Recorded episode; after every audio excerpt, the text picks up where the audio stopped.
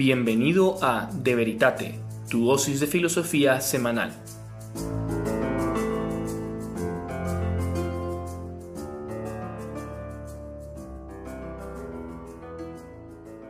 Muy buenas a todos, bienvenidos a De Veritate. Muchísimas gracias por estar con nosotros. Con ustedes, Claudio Hernández, su servidor Javier Avalos, y de manera súper especial, nuevamente con nosotros, Juan Fernando. Muchas gracias, Juan Fernando, por estar con nosotros. De verdad, le volvemos a agradecer que haya aceptado nuestra invitación. Muchas gracias por vuestra confianza y paciencia. No, no, para nada, para nada. Claudio, yo me acuerdo que habíamos terminado el episodio pasado y tú querías, tenías una inquietud con la que querías que empezáramos este episodio. Sí, don, Juan Fernando, yo mi inquietud era la siguiente, o sea, con todo lo que usted ya nos comentó, yo ya me pregunto, o sea, ¿qué han estado haciendo entonces eh, estos filósofos por ocho siglos? Porque si ninguno ha seguido estudiando, profundizando en estos temas, déjenmelo decirme, tal vez por mi formación académica ingeniero, para mí hemos estado perdiendo el tiempo. Y, se lo digo así, porque como ingeniero uno intenta, pues, cómo innovar, cómo poder hacer eh, procesos más eficientes, cómo sacar una mejor optimización. Pues a veces en la filosofía tal vez hago una extrapolación errónea, pero para mí hemos estado perdiendo el tiempo en cosas que no tienen nada que ver. En no hemos quedado, podemos llegar aquí alto y no hemos quedado como aquí bajito. Yo no sé, Juan Fernando. Es una pérdida de tiempo. Añadiendo a lo que dice Claudio, yo no sé si parte del, del, problema que ha surgido con los modernos es que han sido enamorados por la certeza y abandonaron la verdad. Sí, sí, sí, genial. Menudas preguntas. Mil gracias por las dos intervenciones vuestras. A ver cómo respondo a todas ellas. Mira, la modernidad empieza con Escoto. No empieza con Descartes según los manuales de filosofía moderna. No, no, empieza en el siglo XIII finales. Escoto es excesivamente listo, pero quiere, quiere ser contrario completamente al tomismo. Donde Tomás de Aquino dice A, Escoto dice B. Y así en todas las, en todas las cosas. ¿Qué dice respecto del tema que nos trae aquí a conversación? Sobre esa luz originaria en nosotros, el intelecto agente. Dice, eso no es más que la propia inteligencia. Hay solamente una distinción formal en la propia inteligencia. La modernidad no te admite ni de broma que nosotros haya en lo inmaterial distintos niveles de conocimiento. Para la modernidad solo hay una, una dimensión humana cognoscitiva a la que se llama desde el siglo XIII razón, inteligencia o entendimiento. Y esa se desarrolla, se activa espontáneamente. Eso es Escoto. Escoto es la modernidad. Es decir, ¿Por qué Aristóteles decía entendimiento posible y agente? Pues es el mismo entendimiento, te dice Duns Scotto, solo que en un caso lo ves dormido y en el otro despierto.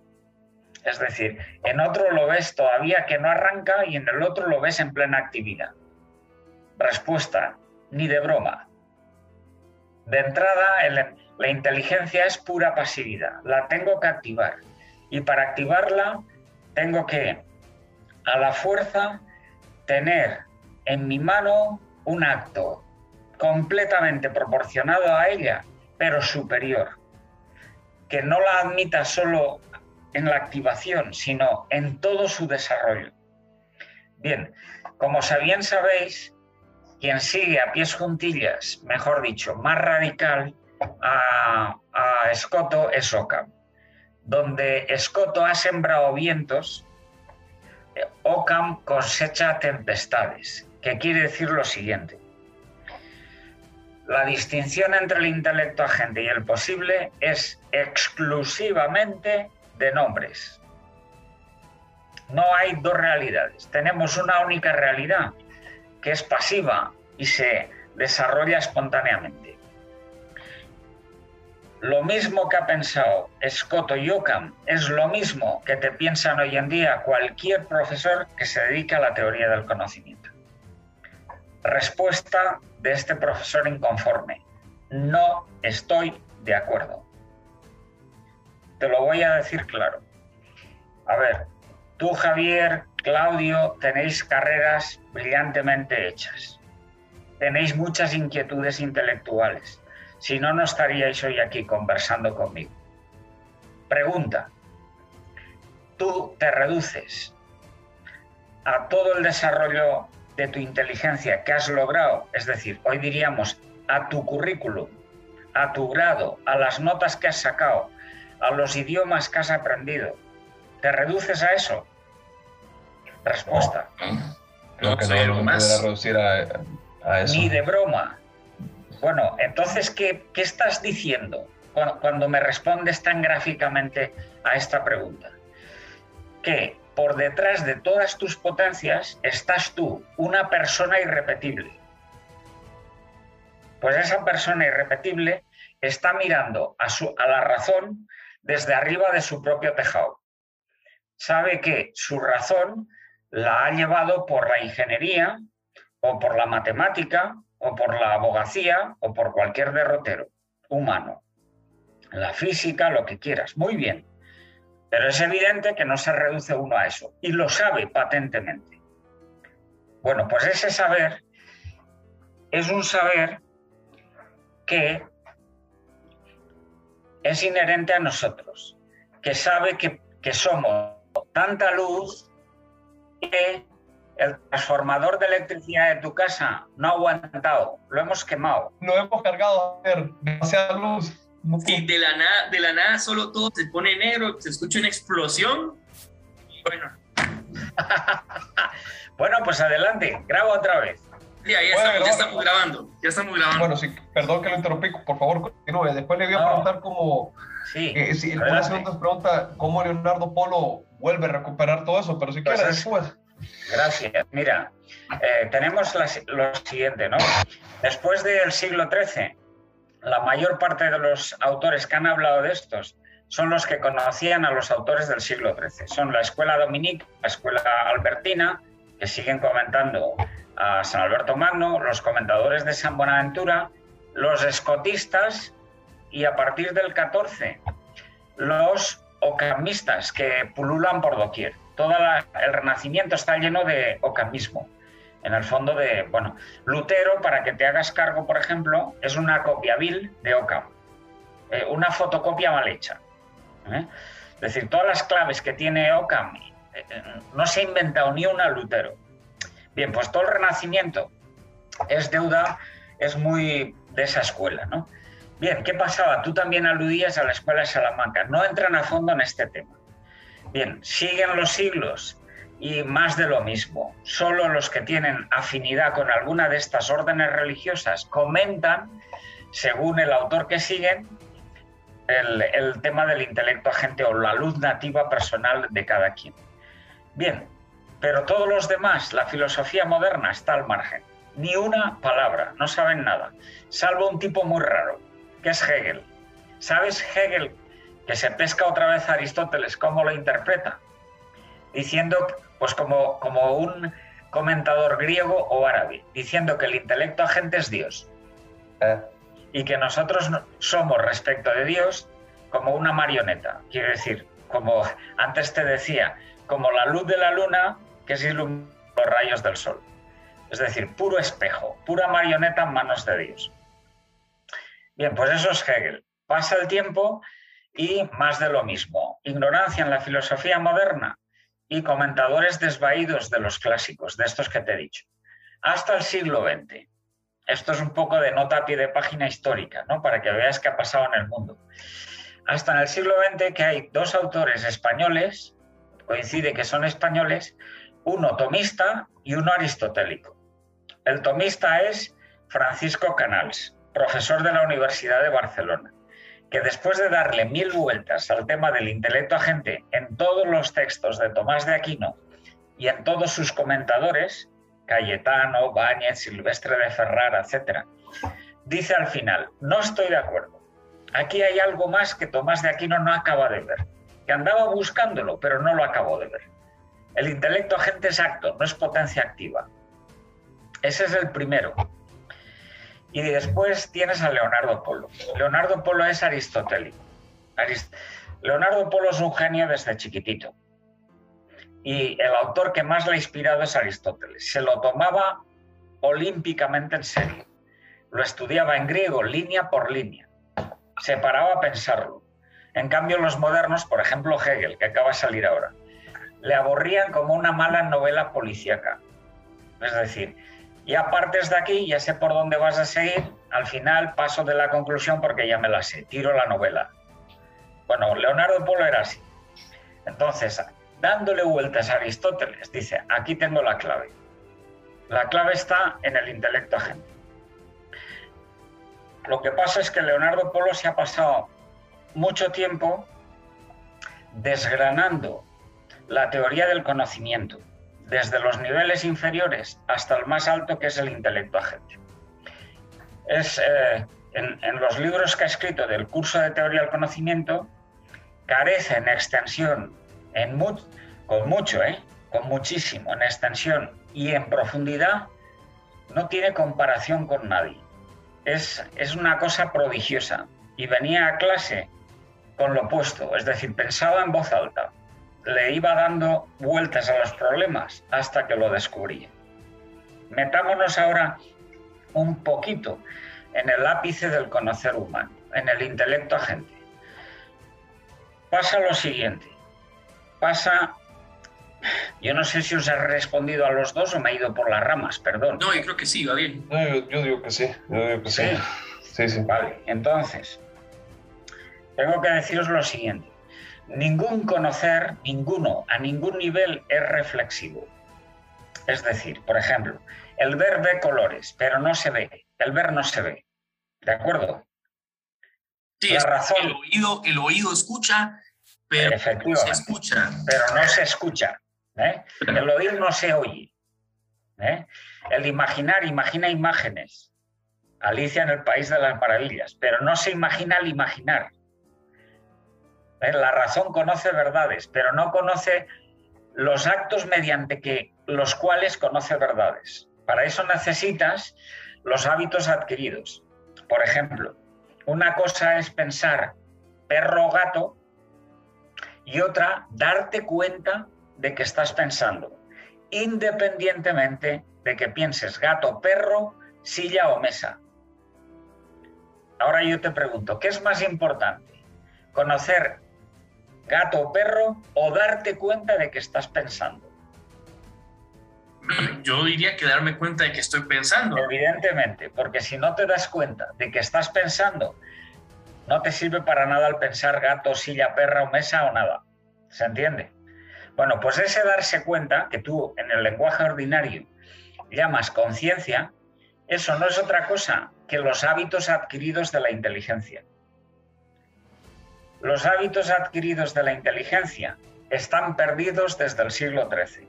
Ni una palabra en toda la modernidad hasta hoy.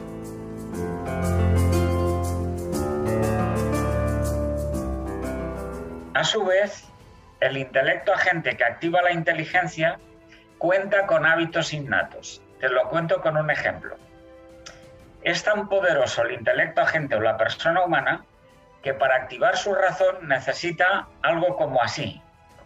Estoy tomando este bolígrafo, este esfero, para indicarte que esto sería como la batuta en el caso de un director de orquesta tienes al intelecto agente que es el director y tienes toda la orquesta en paraninfo ante tu mirada. Y le estás diciendo, un momento, los violines, que callen un poco. Ahora, timbre de piano. Ahora, ¿se entiende? Lo mismo hace, lo mismo hace el intelecto agente con todas las potencias humanas, pero se sirve para eso de la batuta, de instrumentos nativos. Esos son los hábitos innatos, que están perdidos obviamente también desde el siglo XIII hasta hoy. Por ejemplo, no sé si os suena, esto no es un insulto, es una palabra de una realidad humana que está perdida desde el siglo XIII. Sindéresis. La sindéresis es la puerta abierta, tuya, desde ti, a todo lo que tú tienes. Sabes que tienes una potencia que se llama razón, otra que se llama voluntad, otra que se llama imaginación, otra que se llama vista. Sabes que una es superior a otra y que no pueden estar en conflicto, sino que tienes que armonizarlas para que no chirríen, es decir, aceitarlas bien, poner las inferiores al servicio de las superiores, poner las superiores para favorecer a las inferiores. Bueno, pues eso se llama sinderesis. La sinderesis es un descubrimiento capital de San Jerónimo en el siglo IV. Tomás de Aquino la comenta bastante y después se pierde. Si tú te vas a los grandes tratados de moral, mira, hoy en día no hay ni uno, pero los grandes tratados de moral de principios del 20, esos alemanes, el Primer o otros, el Jurre, el de Malo, etcétera, le dedican a la pobre Sindéresis 10 líneas de tres tomos de 800 páginas. Te lees las 10 líneas y dices, no te has enterado. No sabes lo que es un hábito innato. Bien, por respecto de estas dimensiones humanas que son superiores a la razón, que activan a la razón, son como su batuta en manos del director de la orquesta, esto está perdido. Bien, pues a todas estas cosas le ha puesto sobre todo atención Leonardo Polo. Te diré que había a finales del siglo XIX, con la recuperación de Aristóteles por los últimos alemanes aristotélicos, Brentano, mm, alguna alusión a eso. En concreto, mira, también una nota a pie de página histórica. Cuando iba a hacer la tesis doctoral Heidegger, su director le dijo, ¿sabes qué?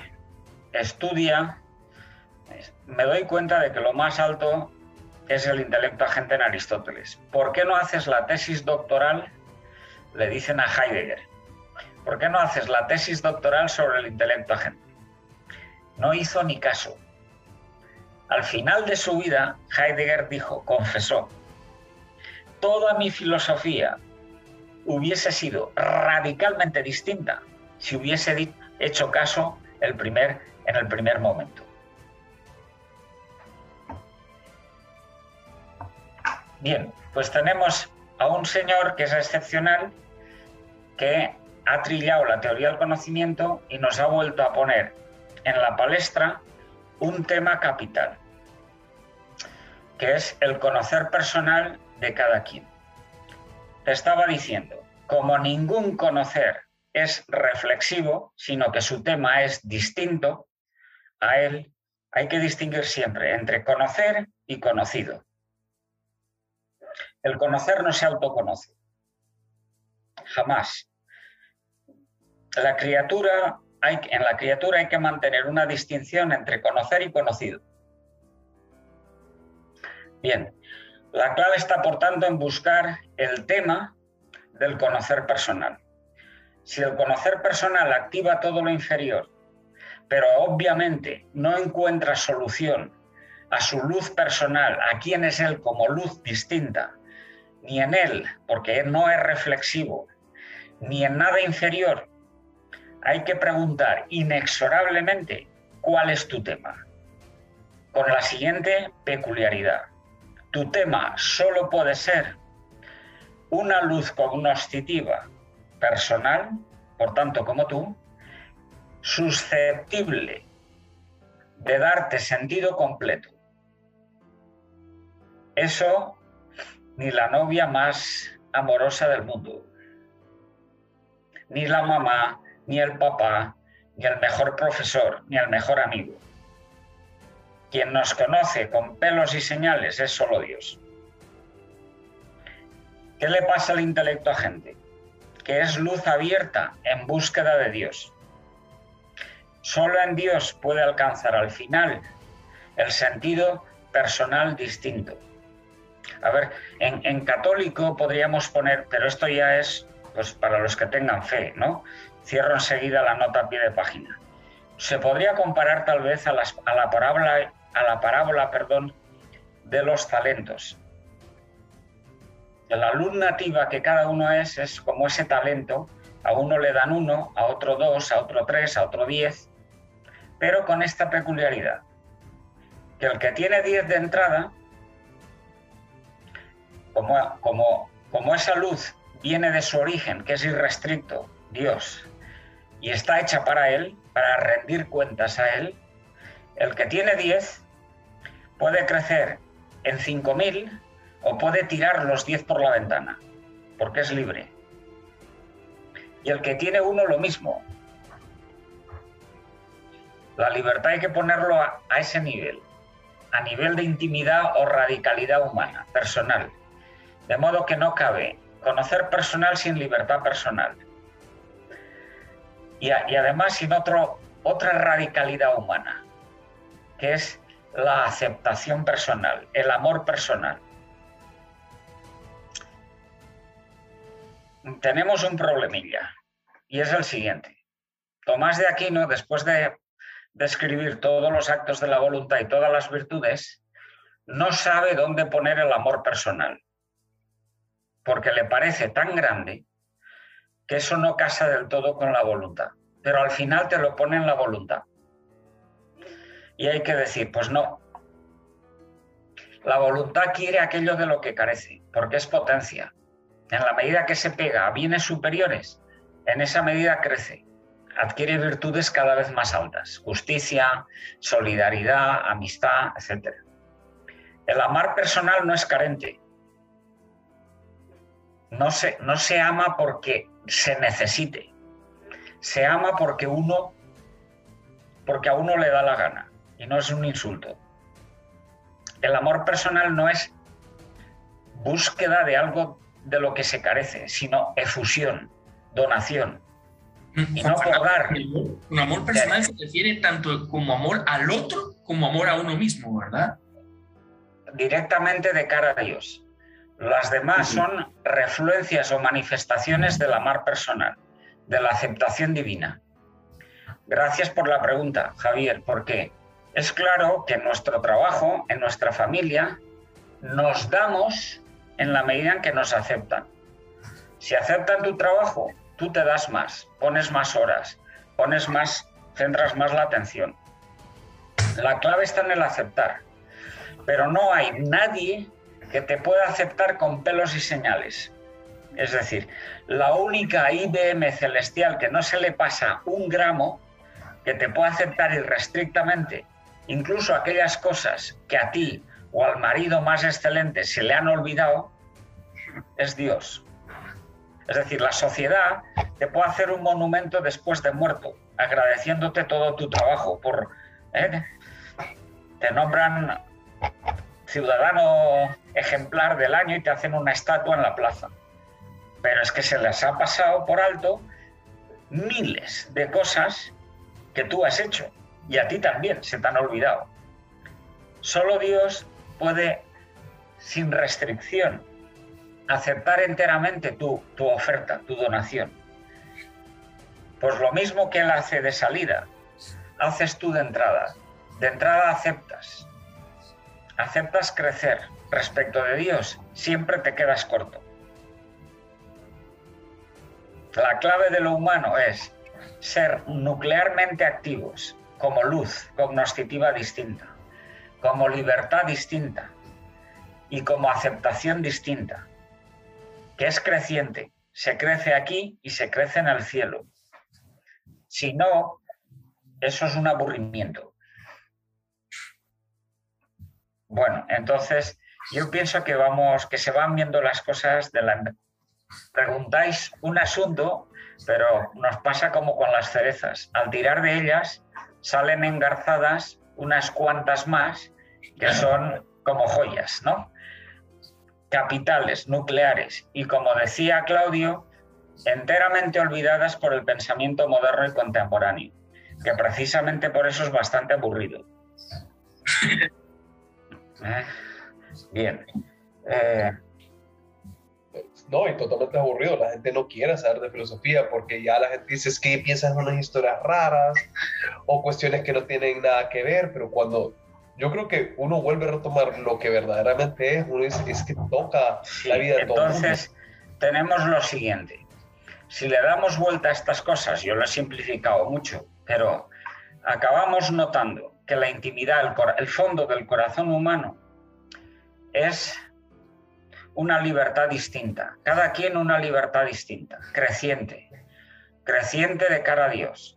Un acto de ser personal, es el acto de ser personal, es así. Una persona es una libertad distinta, un conocer distinto, cuyo tema, el último tema es Dios, que tiene que seguir buscándolo, no lo puede patentizar de ninguna manera, porque le sobrepasa por todas las esquinas, crece respecto de él. Por cierto, otra nota a pie de página. También algo de esto está revelado. Acordaros que en el Apocalipsis aparece una frasecita. A ver, está San Juan hablando para los judíos y los judíos sabéis que son muy prácticos, muy pegados al terreno. No está hablando para griegos, está hablando para los judíos de las recién conversas iglesias del Asia Menor, la actual Turquía, la Odisea, Éfeso, Esmirna, Filadelfia, etc. Y le está diciendo, sigue, no tires la toalla, sigue, ahonda en tu sentido personal, de cara a Dios. Y al final la frasecita dice, al que venciere, la frase empieza, el texto empieza, mira lo que dice Dios a las iglesias. Y cuando les dice a cada una lo suyo propio, al final dice, al que venciere, le daré una piedrecita blanca. Esto es un símbolo. En la que va escrito su verdadero nombre. Nombre que solo él conocerá una piedrecita blanca. ¿Sabes en el siglo I para qué se usan las piedrecitas blancas? No, no. Son, piedras redondeadas del lecho del río. Para las mirras. Que se graban con números y se convierten en entradas al teatro. Mm. Se venden, con lo cual no puede haber repetición. Al que venciere le daré una piedrecita blanca, en la que va escrito su verdadero nombre ¿Qué es el nombre para un judío? Lo que es, lo que la persona es en su profundidad. Eh, eh, Efectivamente. Su sentido personal, quién es. Lo vamos buscando toda la vida de cara a Dios. Pero al final, solo Dios te lo dará. Al que venciere, al que no tire la toalla. Nombre que solo Él conocerá. Porque la intimidad humana, esa luz, ese queda entre tú y Dios tú conoces a Dios y Dios te está conociendo. Y al final, como conocerás, al conocer a Dios cara a cara, estarás conociendo cómo Dios te conoce. Y al notar cómo Dios te conoce, te conocerás quién eres completamente, según el conocer que Dios emplea para conocerte. No según el conocer que Dios emplea para conocerse porque si no serías Dios. Claro, claro, claro. Claro, es una importante distinción, ¿verdad? ¿Eh? Conoceremos como somos conocidos, dice San Pablo. El entendimiento agente tiene la clave en su tema. Ha recibido la luz de Dios. No se agota en nada menor. Tiene que descubrir en Dios enteramente su luz, su transparencia nativa, quién soy, su nombre personal una pregunta, Juan Fernando, con esto que nos decía el intelecto agente de que puede ir creciendo, ah, si le entendí bien, ¿verdad? A medida que uno va haciendo más actos de conocer, uno va educándose, entrenando, disciplina. Eh, ¿Cómo, ¿Cómo resulta un poco extraño pensar que un acto crezca? Sí, claro. Genial. Dos cosas, Javier. El intelecto agente no, no crece porque crezca lo menor. Hace crecer a la razón, quiero decir. Puedes hacer todas las matemáticas que quieras en esta vida, o todos los análisis bioquímicos. La intelecto gente no crece por eso. Hace crecer a la razón en esos derroteros. Pero él no crece así. Él solo crece respecto de Dios. Como está asistido, es decir, como el núcleo personal, como la intimidad personal también es libre, no cabe libertad sin norte, sin, sin verdad, sin conocer personal, sin luz, sin entendimiento agente crece libremente, está atado a la libertad, es libre, De modo que unos crecerán de cara a Dios y otros le darán la espalda, tirarán la toalla. Y por mucho que crezca, siempre se queda corto. Porque respecto de Dios se puede crecer irrestrictamente. Aquí y en el cielo. Yo lo que le quería preguntar era, oiga, pero la gente que vive o que, que, ha tirado la toalla, o sea, ¿cuál es su sentido? O sea, es tristísimo entonces. Porque pues mirar de Texas para abajo, eh, salvo excepciones en su vida. Claudio, normalmente la gente tiene problemas graves, ¿no? Porque, hombre, ya te digo que hay excepciones en su vida. Cuando uno nota que no le satisface, pues el currículum profesional al que ha llegado, o el negocio implementado, o, la saturación afectiva del plano familiar o lo que quieras. Dice, me noto, me noto que esto está muy bien, o puede estar muy mal también en muchos casos, ¿no? Pero que esto no me llena, quiero decir, aquí, aquí falta algo, ¿no? Y falta algo nuclear, que no tengo que encontrar por fuera. el problema está dentro. Eso lo nota cada uno en su momento. Bien, pues es el momento de dar la vuelta, giro de 180 grados. Dios no se busca por fuera, sino que se busca por dentro, porque es más íntimo que tú a ti mismo. Se busca como decía San Agustín, adentrándote en tu intimidad, mirando hacia adentro. Si miras para afuera, descubres un Dios, pues acto puro, creador del mundo, un ordenador increíble, pero ese Señor, ¿qué me dice a mí como persona? A lo mejor no me dice nada, yo me monto la vida, lo tienes que encontrar por dentro, en tu intimidad, trascendiendo tu intimidad hacia adentro. No sé, a mí Juan Fernando cuando menciona esto se me viene a la mente el pasaje de la escritura donde, donde Jesús habla con la samaritana y que le dice, ya no, ya no me van a tener que adorar en, en el templo aquí, sino que todos me van a adorar en espíritu y en verdad. En espíritu sabes que es en la Biblia, sinónimo de persona. La Biblia está llena de frases en que en vez de dos dimensiones en lo humano se distinguen tres. Sarx, Ruá, perdón, Nefes y Ruá. Sarx es el cuerpo, la carne. Nefes es el alma, que vivifica, anima el cuerpo. Ruá es el espíritu. Ruá solo mira a Dios, directamente a Dios, no se conforma con lo menor. Por ejemplo, acuérdate del Magnificat de la Virgen. Mi alma glorifica al Señor, mi espíritu, mirando para adentro, se goza, salta de alegría al estar junto a Dios mi Salvador. O, o por ejemplo San Pablo. San Pablo te dice que vuestros tesalonicenses al final, que vuestro espíritu entero, perdón, que, que vuestro ser entero, cuerpo, alma y espíritu, se mantenga limpio hasta la venida del Señor. Tres. Otra frase de San Pablo. La, la palabra de Dios es viva y penetrante, como espada de doble filo, que penetra hasta donde se juntan el alma y el espíritu